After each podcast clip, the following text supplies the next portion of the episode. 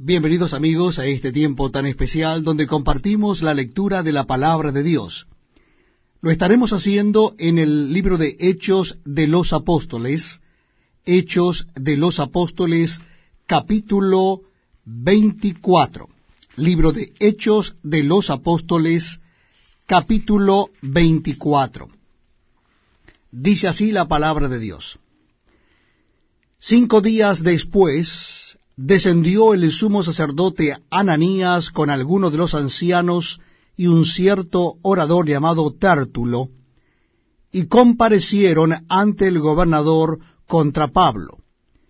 Y cuando éste fue llamado, Tértulo comenzó a acusarle diciendo, Como debido a ti gozamos de gran paz, y muchas cosas son bien gobernadas en el pueblo por tu prudencia, oh excelentísimo Félix, lo recibimos en todo tiempo y en todo lugar con toda gratitud. Pero, por no molestarte más largamente, te ruego que nos oigas brevemente conforme a tu equidad. Porque hemos hallado que este hombre es una plaga, y promotor de sediciones entre todos los judíos por todo el mundo, y cabecilla de la secta de los nazarenos. Intentó también profanar el templo, y prendiéndole quisimos juzgarle conforme a nuestra ley.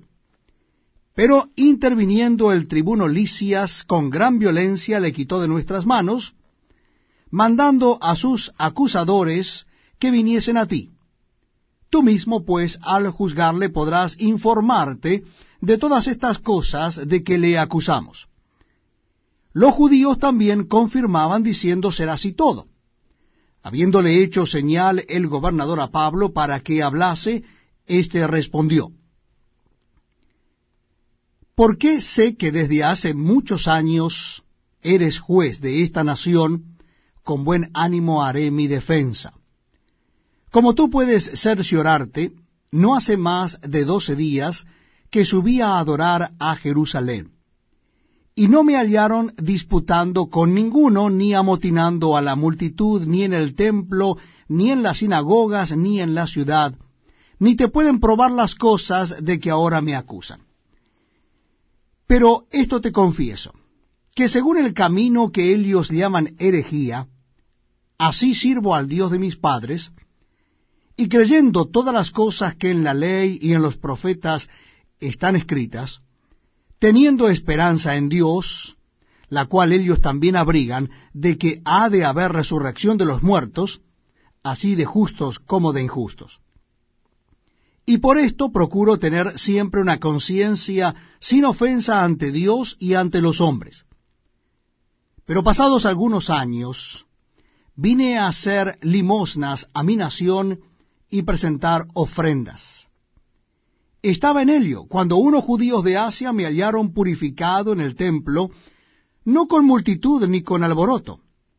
Ellos debieran comparecer ante ti y acusarme si contra mí tienen algo. O digan estos mismos si hallaron en mí alguna cosa mal hecha cuando comparecí ante el concilio, a no ser que estando entre ellos prorrumpí en alta voz acerca de la resurrección de los muertos, soy juzgado hoy por vosotros. Entonces Félix, oídas estas cosas, estando bien informado de este camino, les aplazó diciendo, Cuando descendiere el tribuno Licias, acabaré de conocer de vuestro asunto. Y mandó al centurión que se custodiase a Pablo, pero que se le concediese alguna libertad, y que no impidiese a ninguno de los suyos servirle o venir a él. Algunos días después, viniendo Félix con Drusila, su mujer, que era judía, llamó a Pablo y le oyó acerca de la fe en Jesucristo. Pero al disertar Pablo acerca de la justicia, del dominio propio y del juicio venidero, Félix se espantó y dijo, Ahora vete, pero cuando tenga oportunidad te llamaré. Esperaba también con esto que Pablo le diera dinero para que le soltase, por lo cual muchas veces lo hacía venir y hablaba con él. Pero al cabo de dos años recibió Félix